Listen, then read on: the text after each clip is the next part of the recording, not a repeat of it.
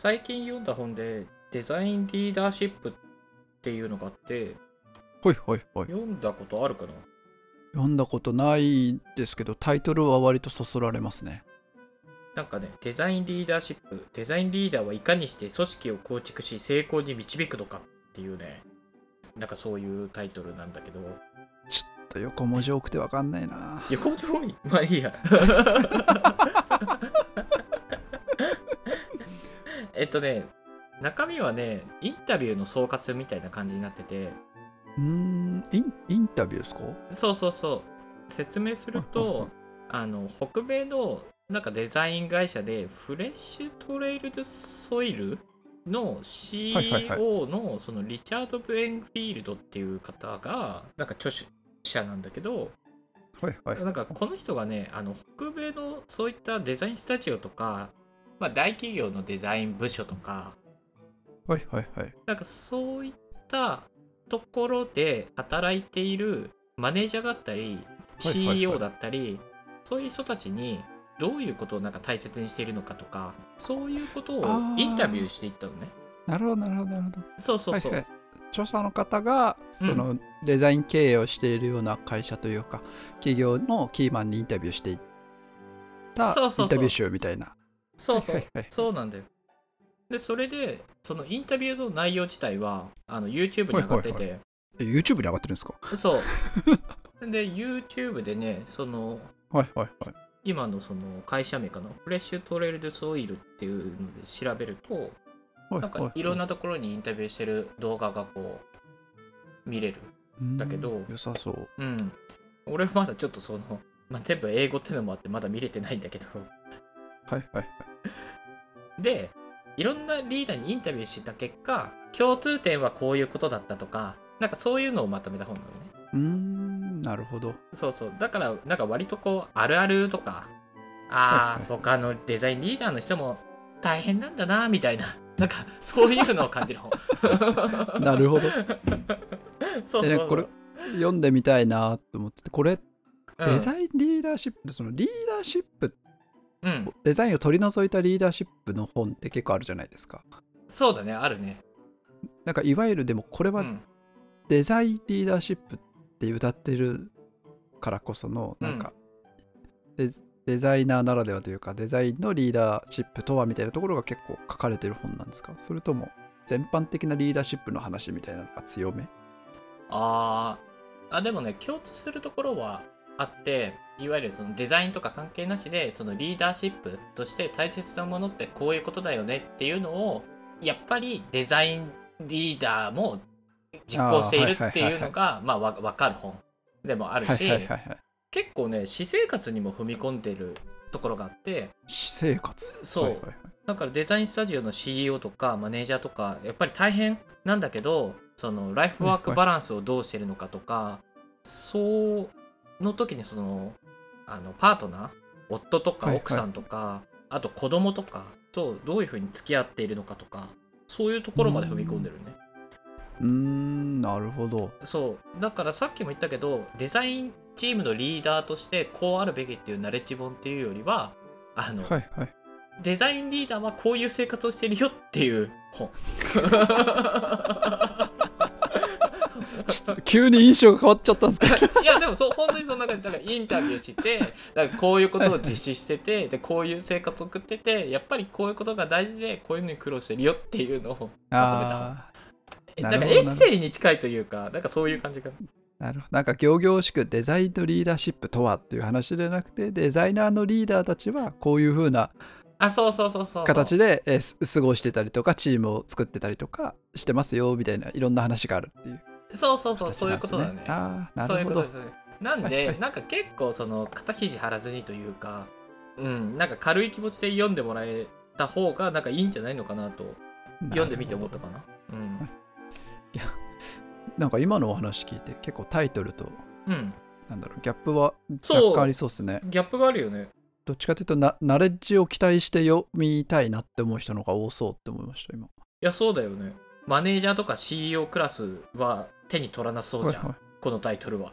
なんかさもう少しさ一人前になってないデザイナーがリーダーシップを取るためにはどうしたらいいのかみたいなさターゲットがさ、はいはいはい。ちょっとそのわミドルレベルのデザイナーっていうふうにはいはいはい。捉えがちだけど、どちらかというと、はいはマネージャーとか CEO とかすでにこうデザインリーダーの人たちに、はいはい。あああるあるっていうふうに 感じてもらった方がいいんじゃないかないのかなっていう本なのね。なるほどなるほど。そうそうそうそう。確かに。でちょっと前段が長くなったんだけど。はい。すいませんすいません。いやいやいやいや。それでねあんまりこう内容のこと言うとあれあれかなと思うからこう一部抜粋して言えたらと思うんだけどまずね、結構あれって思ったのがこういうデザインリーダーの人たちって意外とこうサバサバしてるというか結構ビジネスにフォーカスしてみたいなところが一番最優先なのかなって思ったらなんかそうじゃなくてはいはいはい。やっぱ企業文化作りとかコミュニティ作りみたいなのをなんか一番注力してるみたいな話が冒頭にあって。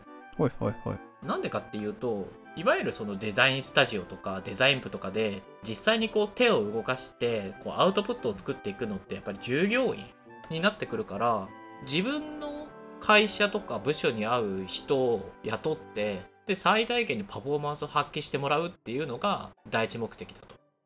それができるからそのビジネス目標も達成できると。いうふうに言っててむしろ一番頑張ってるのはやっぱり企業文化と企業文化そのじまあ自分の組織の文化と、まあ、心理的安全性の高いコミュニティ作りうんと採用って言ってて、えーはいはいはい。ってね。ああなるほどあー、うんでもそれは割と僕は共感はしますねうんうんうんうん。なんだったらビジネス目標見てないですみたいな発言もあって本当にみたいな。それは共感しないですそうそうそうそう。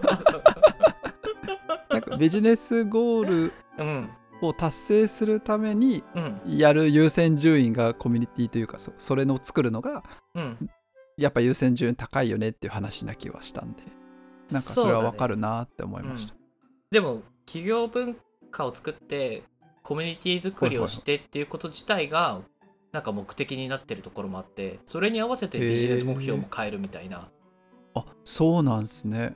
なるほど。へえそう。いやあのねデザインスタジオとかだとそのデザインを作ること自体がこうビジネスになってるというかもうそういうところに関して言うともう売り上げをこう伸ばしていくっていうよりはやっぱりねその自分たちのやりたいことをやる。だからや絶対数がもう決まってますもんね。その人数に応じてできるキャパというか。そうだねキャパもそうだしむしろそこのキャパを広げるよりはそこをやらないで自分たちのやりたいことをやった方が自分たちにとってもいいだろうみたいなはい選択をしてめちゃくちゃイメージは分けます。なんか生き方の問題生き方が違うんだなとは思ったかな全然いいいいというかうんうんうん。そうだよねって思いますね。そうなんです。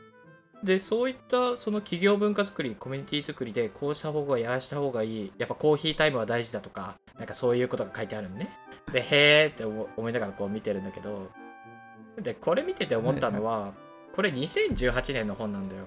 だからはいはい。世の中がが大変になる前の本なのね。ああそうですね。まさにそうですね。そうそう。で今すげえ大変になってるじゃん 世の中。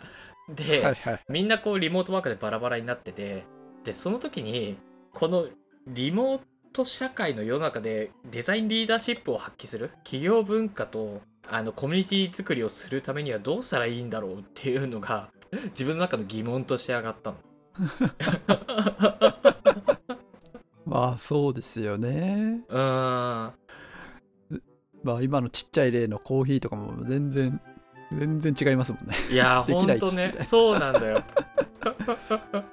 割とこう会社のこう広いスペースをうまく使うとかそういうナレッジとかもそうですしねそうそうそれもまさに書いてあったかな。確かにそこはむしろこれから出てきそうな気はしますねそうだね。だから、今の世の中にあったデザインリーダーシップみたいな本が、まあ、デザインに限らず、これから出てくるんだろうなとは思って、その本はめっちゃ読みたいなと思ったうんうんうんうんいや読みたいですねその本はの。ね。いや、だってね、もうね、もしかしたらね、企業文化作り、コミュニティ作りは諦めろって書いてあるかもしれないからね。もうね、その新しい本には。インタビューそれがもしインタビュー集だったらありえますねその一人が極論を言うっていうまあでもなんかこのなんだろうなこの世界になってそういうナレッジ言う最初に言う人たちって声がでかい人たちだからなんか若干信頼性はないんですよね僕の中で。まあ確かにね。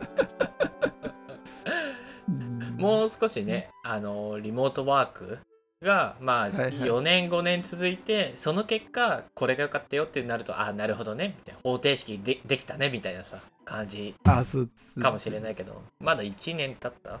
まだ2年目とかそれぐらいだもん確かそうにそうそう。うん。1年2年目でなんかこの文こういう文化が作れるぜっていうのってなんか若干わかんないです。僕はうがった目線をしちゃうんで信頼はできないんですけど。ナレナレッジ集としては良さそうとは思いますけどね。うーん。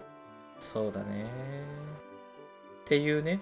だからいい本だったしまあいい本はいはい。だけどやっぱり今の世の中でこれやるんだったらどうしたらいいんだろうなっていうので問題提起というか。そういうとこも含めてよかった、うん。確かに。そういう目線で読んでみるとまた違う目線になりますね。うんそうだね。ちょっと読んでみたいなっていう気持ちになってきました今。うん。ちょっとタラタラと話したけどまあおすすめの本なんでぜひ読んでみてください。はい。はい